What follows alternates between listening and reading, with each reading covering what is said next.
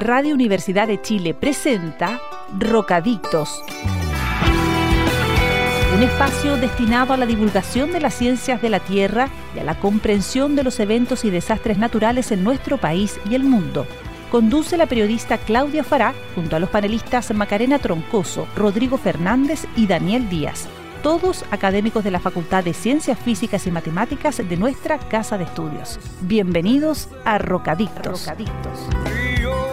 Muy buenas tardes, sean todos y todas bienvenidos a este nuevo episodio de Rocadictos aquí en Radio Universidad de Chile este miércoles 25 de mayo, ¿cómo se fue el mes? Bastante rápido, eh, pero bueno, nosotros estamos acá como cada miércoles para hablar con ustedes, contarles de temas interesantes relacionados a las ciencias de la Tierra. Y estoy con dos panelistas inestables eh, que no nos han acompañado en otras, en otras ocasiones. Saludamos a Alida Pérez del Departamento de Geología de la Universidad de Chile. Alida, ¿cómo estás? Bienvenida a Rocadico. Bien, y, bien, ¿y tú, Osvaldo, cómo estás hoy día? Bien, súper, con, con harto entusiasmo. Tenemos hartos temas interesantes, vamos a estar contándoles ya sobre eso y estamos también con Daniela Cid, periodista del Departamento de Geofísica de la Universidad de Chile. Dani, ¿cómo estás? Bienvenida a Rocadictos nuevamente.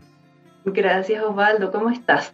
Muy bien, muy bien. Eh, eh, muy entusiasmado, les decía eh, hace un ratito, con estos temas que tenemos hoy. Vamos a estar hablando con, por ejemplo, Patricio Winkler, que es del Centro de Investigación para la Gestión Integrada del Riesgo de Desastres, sobre, él la llama, la esquiva historia del tsunami de Valdivia de 1960 porque em, hay muchas cosas que no se saben. ¿Qué sabemos? ¿Qué no sabemos? Vamos a estar hablando de eso un ratito más con Patricio Winkler. Y además vamos a tener un contacto con Alberto Ardid para conocer, Alida Daniela, un sistema muy, muy interesante em, que asegura eh, que puede predecir erupciones volcánicas. Eh, vamos a estar conociendo detalles de ese sistema, qué tanto va a ayudar eh, a la ciencia y cómo se va a poder implementar en otro tipo de investigaciones. Pero antes, em, como cada inicio de Rocadictos, tenemos momento para comentar las noticias más importantes, más destacadas de esta semana. Alida Pérez, vamos a partir contigo. ¿Qué tenemos para esta semana entre lo más destacado?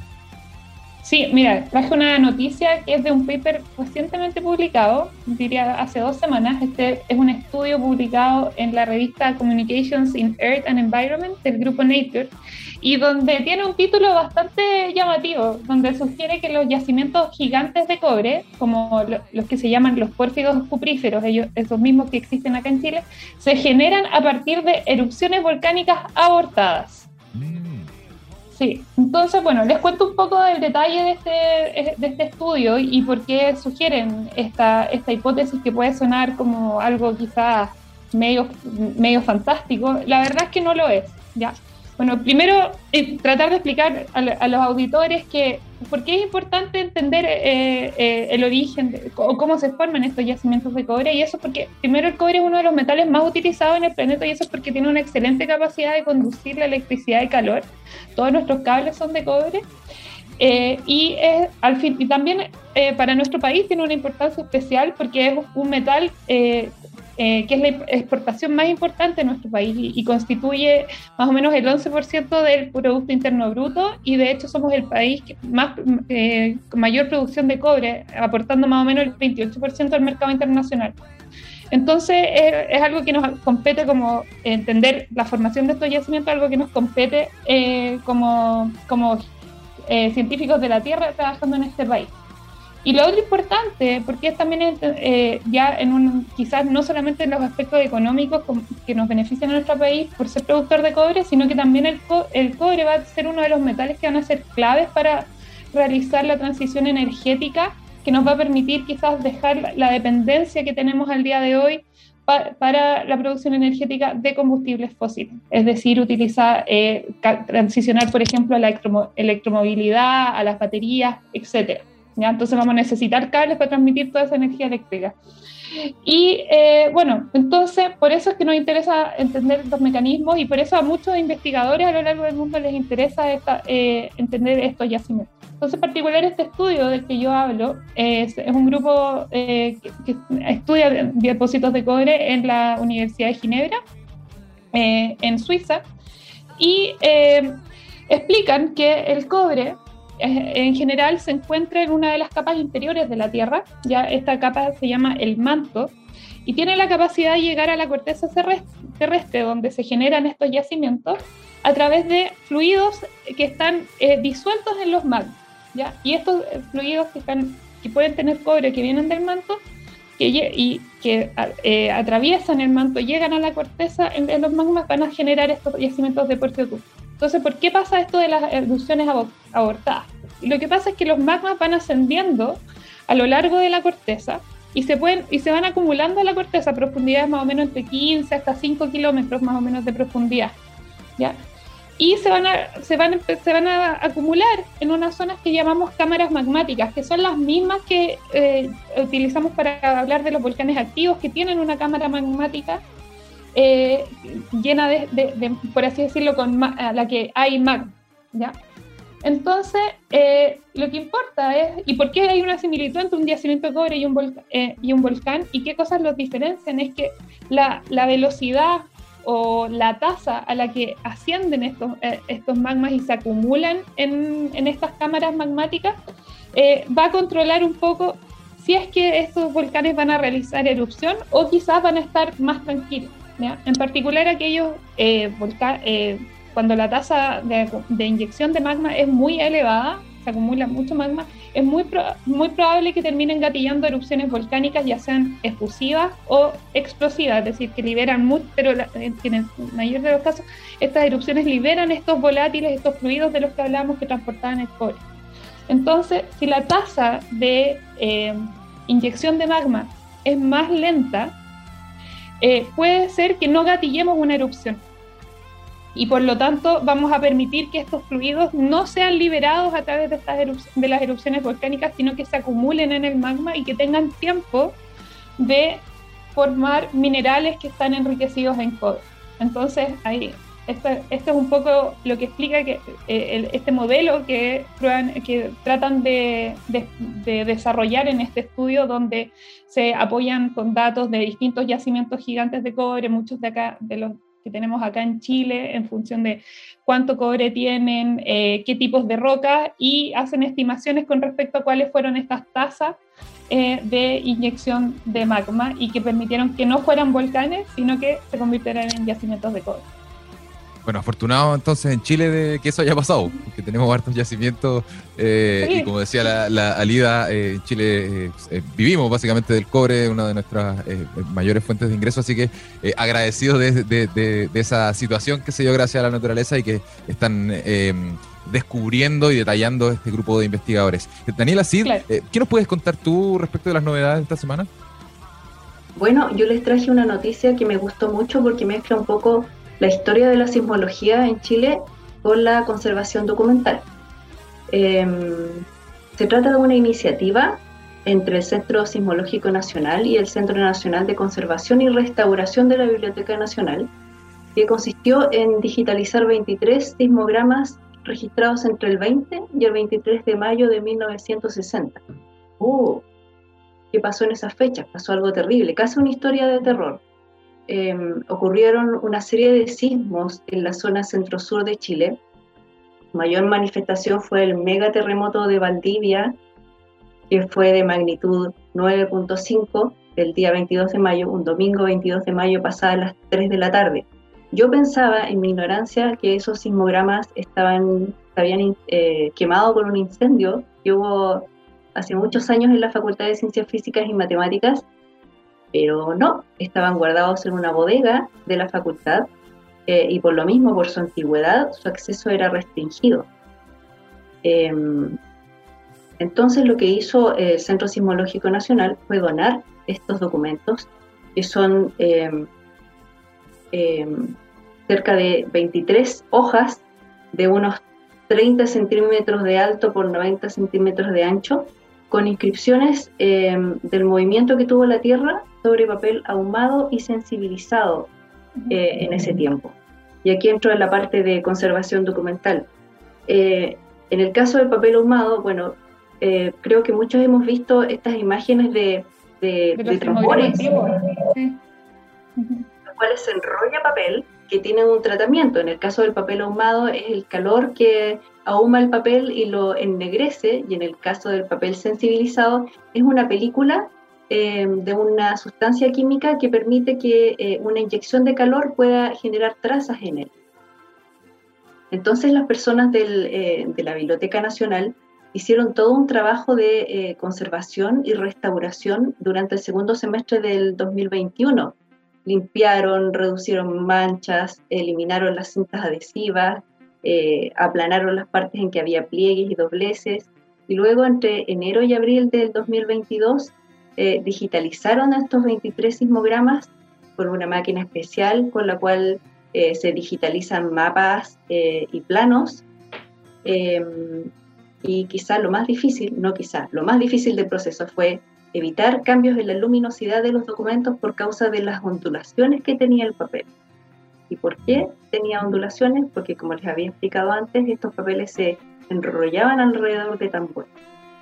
Em, bueno, este estos sismogramas estaban ubicados en una estación sismológica que era la más moderna que había en Santiago en esa época y que dependía entonces del Servicio Sismológico Nacional, hoy Centro Sismológico Nacional.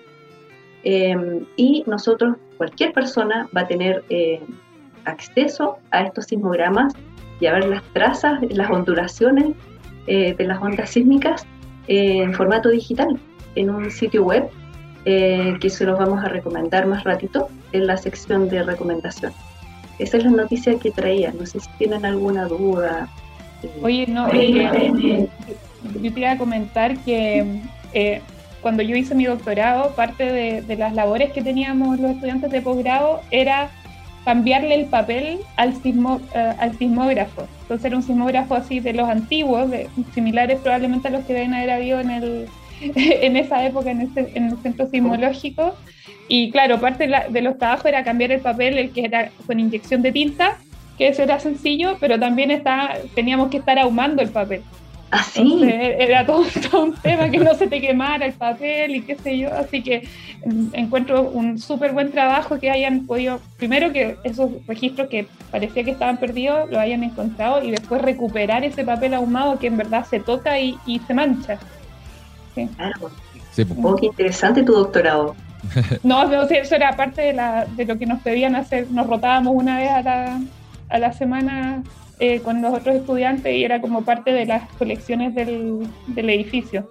Qué bonito. Eso, es parte de la historia del eh, tsunami de Valdía, el terremoto tsunami de Valdía. Vamos a estar adentrándonos en eso un ratito más acá en eh, Rocadictos, pero antes vamos a una pausa musical, adelantando un poco lo que vamos a conocer en el próximo bloque. Esto es Volcano de la banda YouTube. Hacemos esta pausa musical y ya regresamos aquí en Rocadictos. No se vayan. Estamos de regreso aquí en Rocadictos por Radio Universidad de Chile y ¿sabías que el potencial geotérmico de Chile alcanza los 40.000 megawatts? Sí, Chile es un país que perfectamente se puede descarbonizar sin necesidad de grandes extensiones solares o eólicas. La solución está bajo nuestros pies. Conoce más del Centro de Excelencia en Geotermia de los Andes ingresando a www.sega-uchile.cl.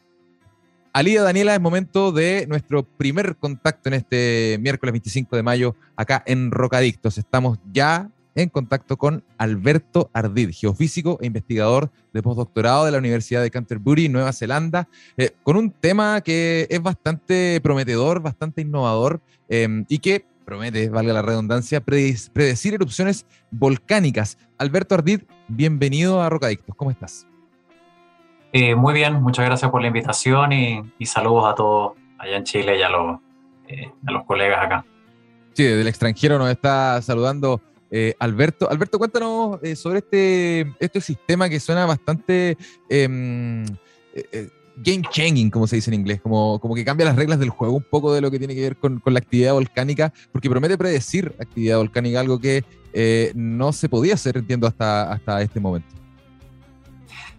Sí, sí, la verdad que por el momento promete ser eso, no es un sistema desarrollado aún. Un poco lo que, lo que descubrimos en nuestra reciente investigación es básicamente una, una serie de precursores en los datos sísmicos para un tipo particular de erupciones que se llaman erupciones freáticas. Y estos patrones indican un poco comportamientos pre preeruptivos comunes entre diferentes volcanes. Eso es básicamente lo que encontramos. Estas erupciones freáticas que les comentaba son, son erupciones producidas por interacciones de magma con agua en el cono volcánico y estas suelen no presentar mucho aviso y suelen en general también ser muy explosivas, por lo tanto son, son muy peligrosas. Por otro lado, estos, estos patrones comunes que encontramos antes de las erupciones, que nosotros llamamos precursores, eh, sinceramente son monitoreables y podrían eventualmente formar, formar la base para un sistema de monitoreo y de alerta temprana en el, en el futuro. Alberto, eh, ¿qué metodología usaron para realizar, eh, para construir este sistema o modelarlo o desarrollarlo? Sí, una de las gracias es que nosotros empleamos un poco herramientas eh, de punta del área de de aprendizaje automático, de Machine Learning en inglés y de ciencia de los datos, las cuales adaptamos para el estudio de señales sísmicas en volcanes. Un poco en el centro de, nuestra metodología está una técnica llamada ingeniería de características de series de tiempo, o en inglés es Time Series Feature Engineer. Básicamente esta técnica nos permite analizar la evolución temporal de los parámetros estadísticos de la señal sísmica y buscar patrones en estos parámetros estadísticos entre diferentes erupciones en el comportamiento de la señal. Patrones que en general son invisibles a los humanos. Esa es un poco la, la gracia o por, o, por, qué implementamos este tipo de herramientas. Oye, eh, Alberto, es que yo quería insistir un poco en este tema de, la, de, esta, de esta erupciones freáticas o, hidrotermales, como que son donde ustedes reconocieron estos patrones y, y quizá eh, me gustaría pedirte que explicaras un poco por qué son tan peligrosas, cuánta gente muere por esto, porque eh, en Nueva Zelanda tienen casos eh, recientes de, de, gente, por ejemplo, que ha, que ha, fallecido por ir a hacer turismo, geoturismo a, este tipo, a estos lugares. Tuvimos hace poco una una explosión, por ejemplo, similar en el volcán Nevado de Chillán y habían unos turistas arriba o unos guías turísticos arriba, entonces quería preguntarte un poco en, esa línea. Sí, eh, sí, el tema de las erupciones, las, las erupciones freáticas suelen ser eh, tan peligrosas como te comentaba porque, porque resultan de la interacción de, del magma que está, digamos, ascendiendo a, la, a la, zona superficial del, del volcán y hay un cierto tipo de volcanes que forman una suerte de napa subterránea o sistemas hidrotermales, como nosotros le llamamos, por debajo de los cráteres. Eh, cuando interactúa el magma con estas aguas, eh, con estas aguas, digamos, que están por debajo del cráter, se producen estallidos. Es como, por ejemplo, cuando uno echa, cuando, cuando se le cae agua en el aceite hirviendo en el sartén, y eso produce pequeñas explosiones. Esto es más o menos lo mismo, pero obviamente una escala mucho más grande que la de un sartén. y eso produce básicamente un estallido que emite a la atmósfera eh, rocas, eh, ceniza, pedazos del volcán, eh, muchos gases, y eso lo hace, y como, y como este, este, esta explosión se produce cuando se produce el contacto, tienden a ser muy repentinas y suelen tomar desprevenidos a, los a, a los observatorios volcánicos. Como mencionaba Lía, eh, un caso crítico el año 2019 donde murieron 22 personas en, la, en, una, en una isla volcánica en la isla norte de Nueva Zelanda que se llama en el volcán Fakari, una erupción que tomó desprevenido al observatorio volcánico y, y esta es un, en particular es como un, es un volcán así como el, digamos como el Villarrica, que es muy turístico, es muy visitado y lamentablemente había gente visitando el volcán para el momento de la erupción. Otra erupción de estas freáticas que fue muy dramática también es una que se produjo en Japón, en el monte Ontake, en 2014, donde murieron alrededor de 60 personas, entre otras.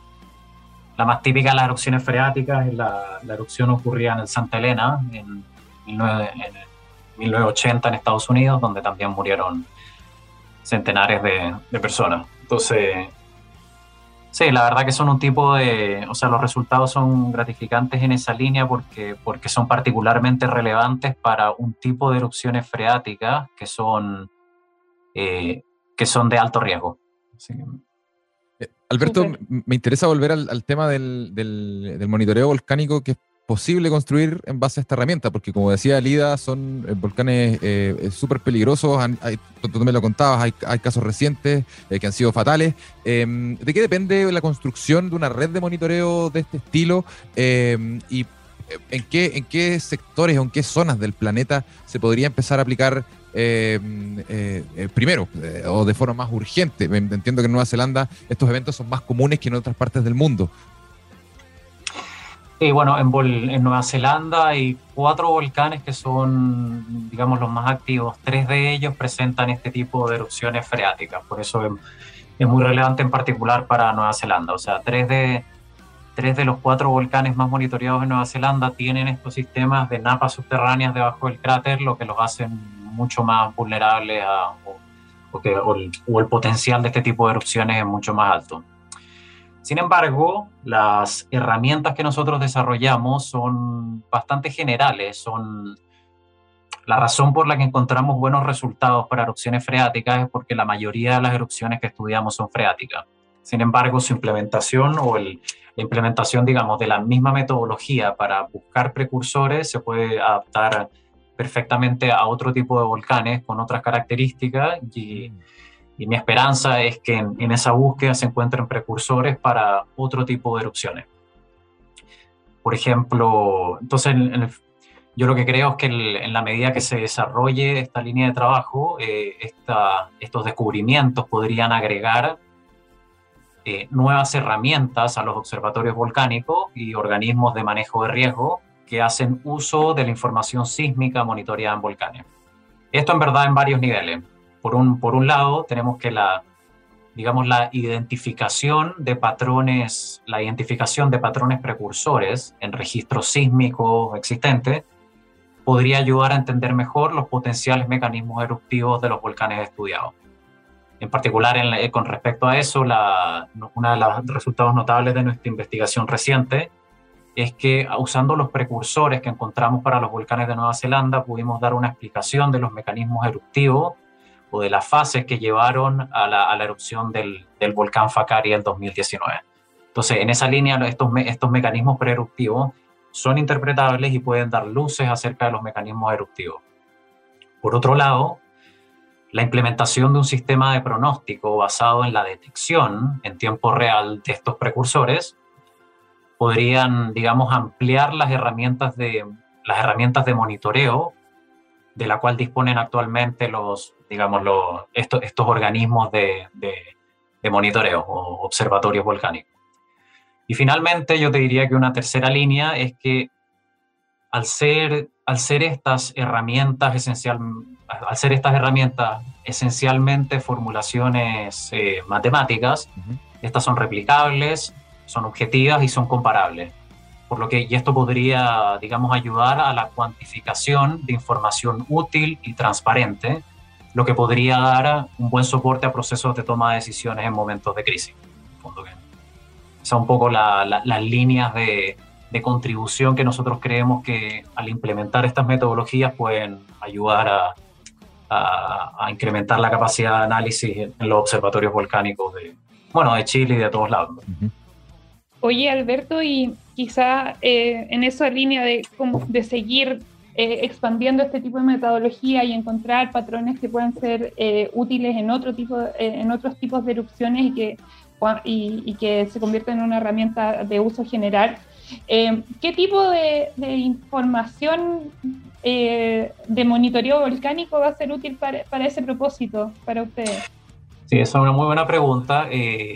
La verdad que la metodología que nosotros desarrollamos es un poco permite incluir cualquier serie de tiempo, en el fondo cualquier parámetro que se estudie de forma sistemática y automática en tiempo real puede ser incorporada en, este tipo de análisis. Obviamente el candidato, nosotros trabajamos con sísmica porque es una herramienta bastante antigua que muchos eh, volcanes, muchos observatorios disponen y mucho, hay muchos registros en esa, desde esa metodología, pero por ejemplo el monitoreo de gases en tiempo real eh, es algo que se puede incluir, o el monitoreo GPS también en tiempo real, que, mide un poco las variaciones de la posición del suelo. Eh, son todas herramientas que se pueden incluir en este tipo de análisis y que, y que la metodología opera en buscar precursores o patrones ocultos en la señal que podrían estar revelando o que podrían estar, eh, digamos, presentes en, ese tipo de señales. Por lo tanto, la, yo te diría que la metodología en sí es bastante general, por lo que permitiría adaptarse a, digamos, diferentes tipos de datos y también a cualquier, digamos, tipo de erupción, eh, ya sean erupciones de tipo más magmática o de tipo más freática. Interesantísima la investigación que nos vino a presentar Alberto Ardit, geofísico e investigador de postdoctorado de la Universidad de Canterbury en Nueva Zelanda. Eh, Alberto Ardit, te queremos agradecer mucho tu tiempo, eh, el haberte conectado desde tan lejos también. Eh, te mandamos un gran abrazo y quedamos pendientes a cualquier avance que, esté, que, ocurra sobre esta, sobre esta investigación, sobre cualquier evolución que tenga esta metodología, porque ciertamente es importante, sobre todo para nosotros como Chile, que somos un país con bastantes volcanes. Alberto Ardit, muchas gracias por haber estado acá en Rocadictos. Te mandamos un abrazo. Muchas gracias a ustedes, gracias a Lida, Daniela y Osvaldo y y mis saludos desde acá de Nueva Zelanda a todos por allá en Chile. Sí, un gusto verte. Un gustazo, un gustazo. Somos Rocadictos, vamos a hacer una pausa comercial y ya volvemos acá en Radio Universidad de Chile.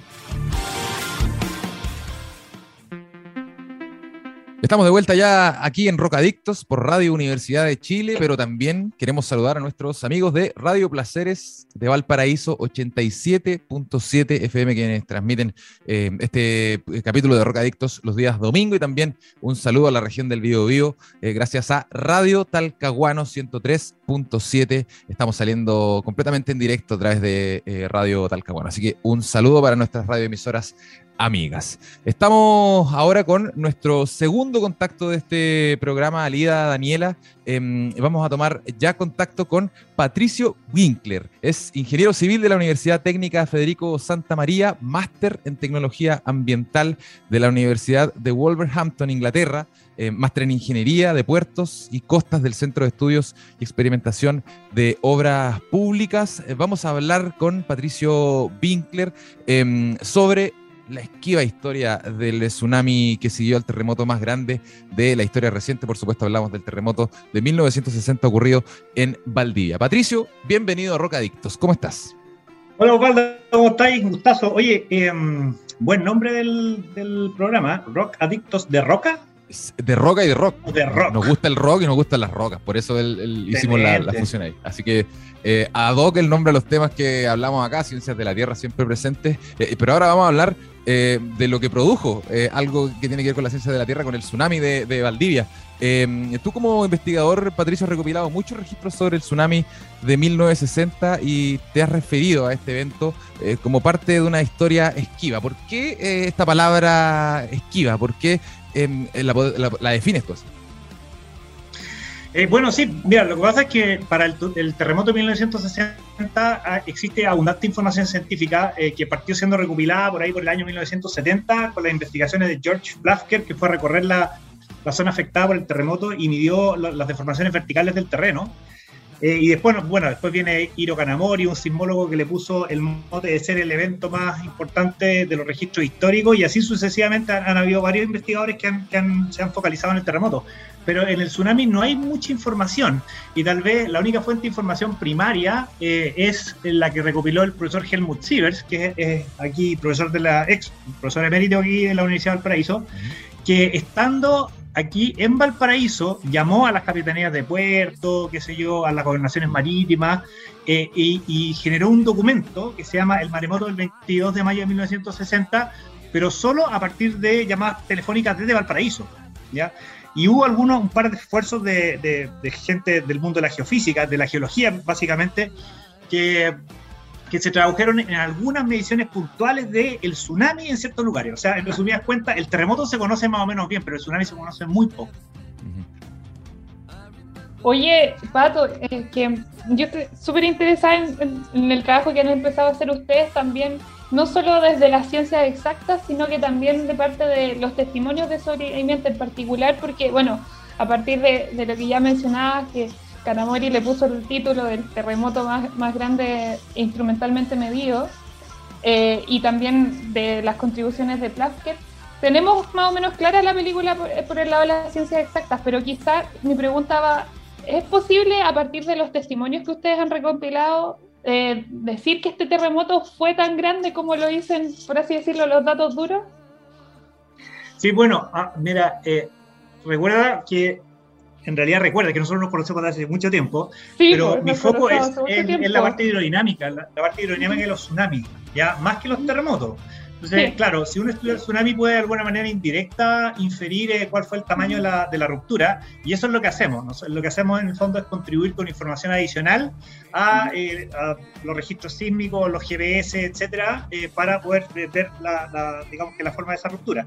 Pero el, yo creo que la, la parte que, que, que está muy poco estudiada es la interacción hidrodinámica del tsunami con, los, con las localidades que son aquellas localidades que no aparecen en la literatura, porque el, tsunami está muy bien caracterizado en Valdivia, en Maullín, en Ancud, incluso en Castro, en algunas localidades del mar interior de Chiloé, donde sí hubo harta, harto registro. El tsunami fue chiquitito en el mar interior de Chiloé. Eh, pero hay, hay, no sé, una longitud del orden de mil kilómetros donde hay muy poca información, sobre todo al sur de Chiloé y en, la Huayteca. Eh, entonces, en resumidas cuentas, si, si, yo tuviera que caracterizar este tsunami, no el terremoto, el tsunami es, muy, es probable probablemente uno de los eventos más grandes de la historia, eh, no tanto por la altura que alcanzó el tsunami, sino que por la extensión en la zona de campo cercano. O sea, son esos mil kilómetros donde el tsunami llegó, que se iba a 25, 26 metros, como lo medimos en algunas partes. Y esos valores son comparables, por ejemplo, con lo, que medimos en el, en el 2010 eh, en, la zona central de Chile. Pero claro, en el 2010 la zona de ruptura es del orden de 400, 450 kilómetros, pero en el de 1960 es del orden de 800 a 1000 kilómetros, dependiendo del, claro, del, del, autor a quien esté citando. Entonces, eh, yo, yo diría que es el tsunami más importante de, a grandes rasgos, pero también depende mucho qué, qué variable tú utilices. Si utilizas, por ejemplo, el RANAP máximo, que sería la, la cuota de inundación respecto al nivel del, del mar durante todo el evento, puede que no sea el más grande, no sabemos, porque además hay que pensar de que... Eso depende de la morfología de la costa también, ¿o no? Claro, principalmente depende, bueno, del ancho de ruptura del terremoto. Esa es como la variable dominante, el ancho de ruptura del terremoto. Eh, y, no cambia mucho entre 1960 y el 2010. Lo que sí cambia mucho es el largo. Entonces, el tsunami se manifiesta a lo largo de, una, de una zona de extensión geográfica bastante mayor. Esa es la, gran diferencia. Em, por ejemplo, en, en, el 2010, en Constitución, justo donde está la planta de Celco, ahí medimos unas, unas inundaciones que llegaban a ser del orden de 29 metros. Y eh, para 1960, alrededor de 56 años después del evento, medimos 26 metros en, 26 metros en, en, Bahía Mansa. Así que los, los, valores son comparables. Pero la dificultad es que, claro, 60 años, 56 años, 60 años después del terremoto, que ha sido como el tiempo que nosotros hemos estado midiendo, eh, ya no encuentras evidencia. Lo que tienes que hacer es ir a hablar con los testimonios de las personas, en el fondo con los, con los sobrevivientes. Y esas personas son gente de hasta 96 años, por ejemplo, que, que tienes que llegar y, y, acercarte a ella y estar un día completo, tratando de un poco primero entrar en su, en su, en su, mundo, que es un mundo completamente distinto, un mundo, qué sé yo, de, no sé, de cazuela, de, de olor, de, de, no sé, de, choca, cosas así, y, y, después de conversar mucho tiempo con estas personas empiezan a aparecer datos que podrían eventualmente ser cuantitativos. Y además después tienes que llevarla a terreno, es que, sí, que se puede mover. a preguntar si los lleváis a terreno. Algunos, algunos los podíamos llevar a terreno. Y, además que, mira, fíjate que lo, que hacíamos al principio, el año 2016, la primera vez que fuimos, no teníamos idea quién es, quién, dónde, encontrar sobrevivientes. Entonces íbamos con camionetas y llegábamos a un lugar cualquiera y empezábamos a preguntarle a la gente, oye, ¿conocí a alguien que, alguna persona que, que, sea sobreviviente del tsunami? Sí, no sé, bueno, la señora Juanita ahí en el cerro. Entonces íbamos donde la señora Juanita, le tocábamos la puerta. Eh, mire, ¿sabes que nosotros venimos y veníamos eh, inicialmente con la típica forma de aproximación a, digamos que media cuantitativa dura, como decir, oye, dígame señora, ¿hasta dónde llegó el tsunami? Y, te das cuenta que ese, ese, tipo de datos no aparece de forma natural, sino que tú tienes que entrar en esta lógica donde el tsunami ya no es, es una especie de relato histórico, personal, familiar, como del pueblo, ya, eh, que pasó hace, no sé, cincuenta y tantos años, la gente tiene memoria frágil, entonces tenéis que darte mil vueltas, varias vueltas, eh, para poder cotejarse ese dato es, es, útil. Entonces, cuando vas a terreno, eh, primero le puedes hacer la pregunta de diferentes formas, ¿ya? o diferentes personas pueden hacer la misma pregunta, y por ejemplo, si es que es posible llevar a terreno al, testigo, eh, le, pregunta a in situ, oye, bueno, eh, cuénteme qué es lo que pasó ese día, para dónde, dónde está usted parado, y después te lo voy a guiar, por ejemplo, al otro lado de la bahía, y si, hubiera, si usted hubiera estado acá, ¿qué hubiera visto? ¿Qué pasó? Entonces, le dais tres vueltas y, y, tenéis que además em, cotejarlo con, con, otro tipo de información gris. Hay mucha literatura gris perdida en, la, en las bibliotecas de Chiloé, que es súper escondida, que no es literatura que tú puedes encontrar aquí como en la, en la zona central. Entonces, se, como de alguna manera se, se, correlacionan los testimonios con la, información, con la información gris y eventualmente, si es que existe algo de información de tipo geológica, eh, claro, ahí vas, vas, armando un poco puzzle. Yendo con esta, perdón, complejo, no, es, que es súper complejo empezar a armar las preguntas, sí, eso es. Sí. Claro, eh, claro, claro. Eh, tengo la duda, no sé si ir para atrás o para adelante, pero me lo voy a jugar por ir para adelante. Me voy a saltar un par de preguntas y hay una anécdota de un señor eh, que en ese tiempo tenía 16 días de vida cuando ocurrió el tsunami.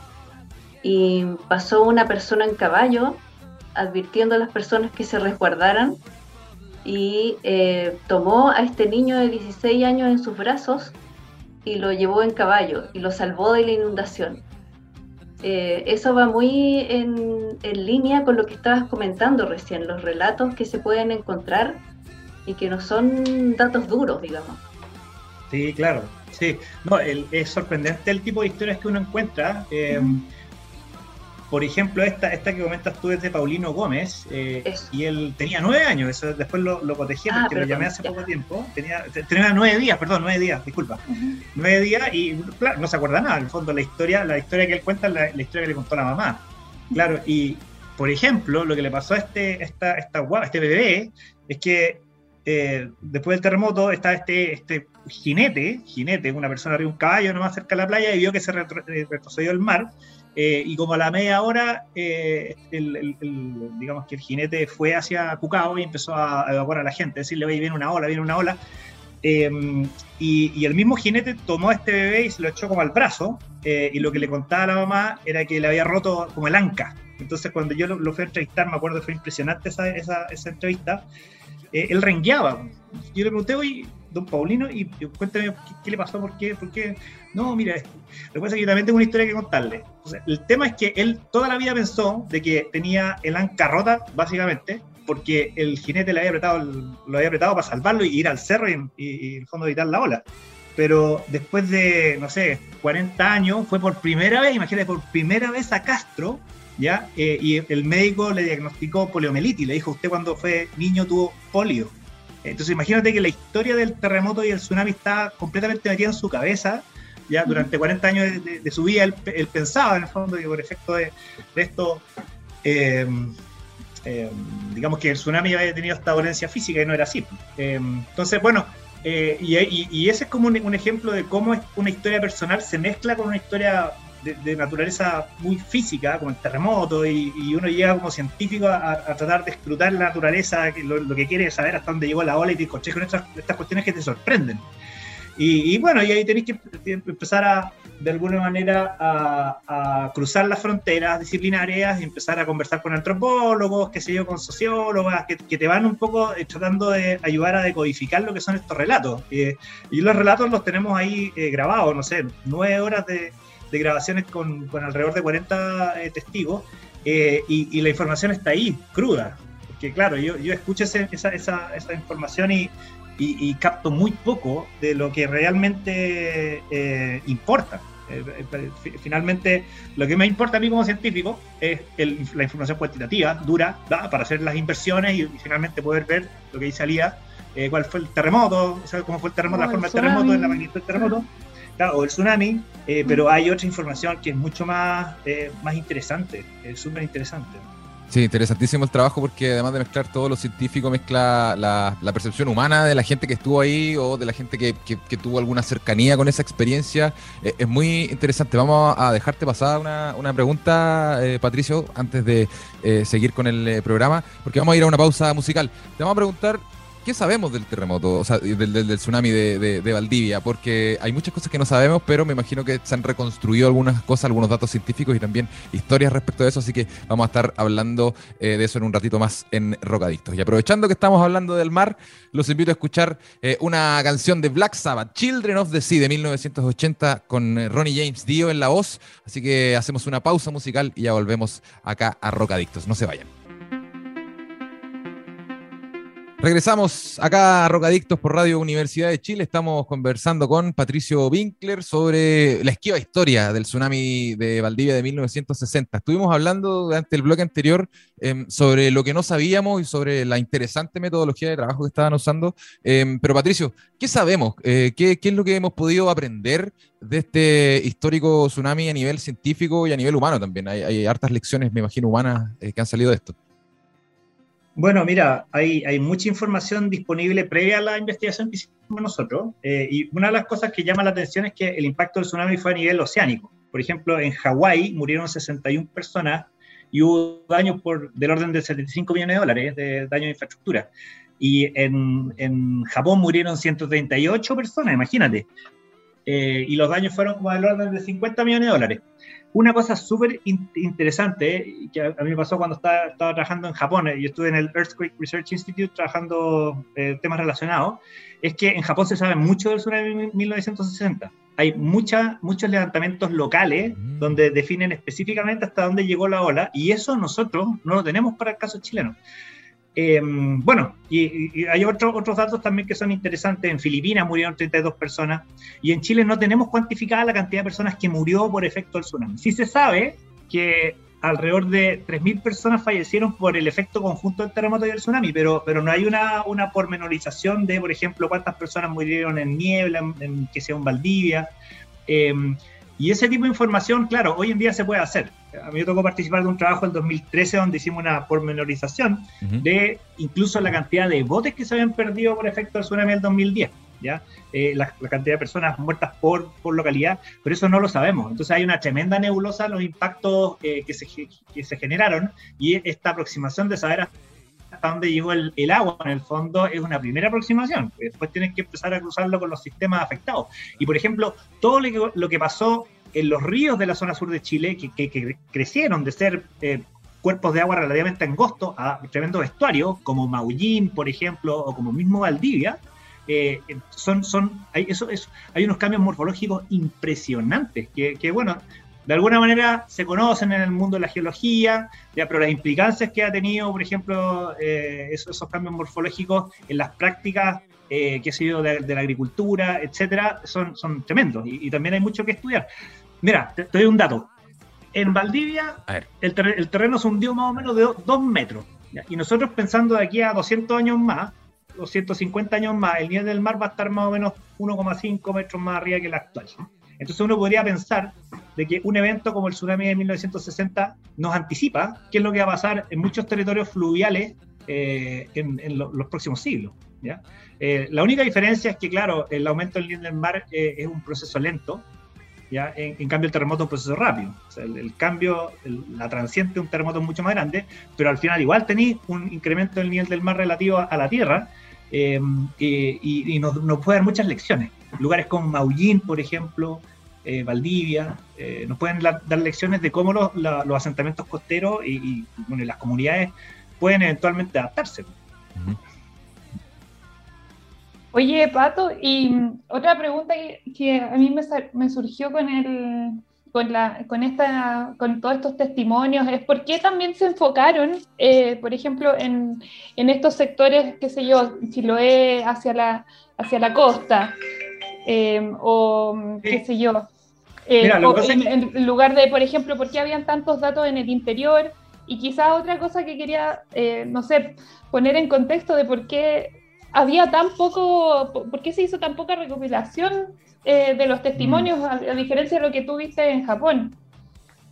en ese momento. Sí, mira, hay una cosa, hay, un, hay un documental eh, que se llama La respuesta de Leopoldo Casteo, que era profe de la Chile, que fue con el al, tiempo a, la zona y, recopiló bastante información en un documental precioso, em, que de alguna manera yo creo que puede ser responsable que se hable del terremoto de Valdivia. Eh, pero el terremoto abarcó una zona, no sé, mil kilómetros. Valdivia era un, poblado importante y luego tenías Puerto Montt, pero el resto de la zona costera eran caseríos eh, con muy poca gente.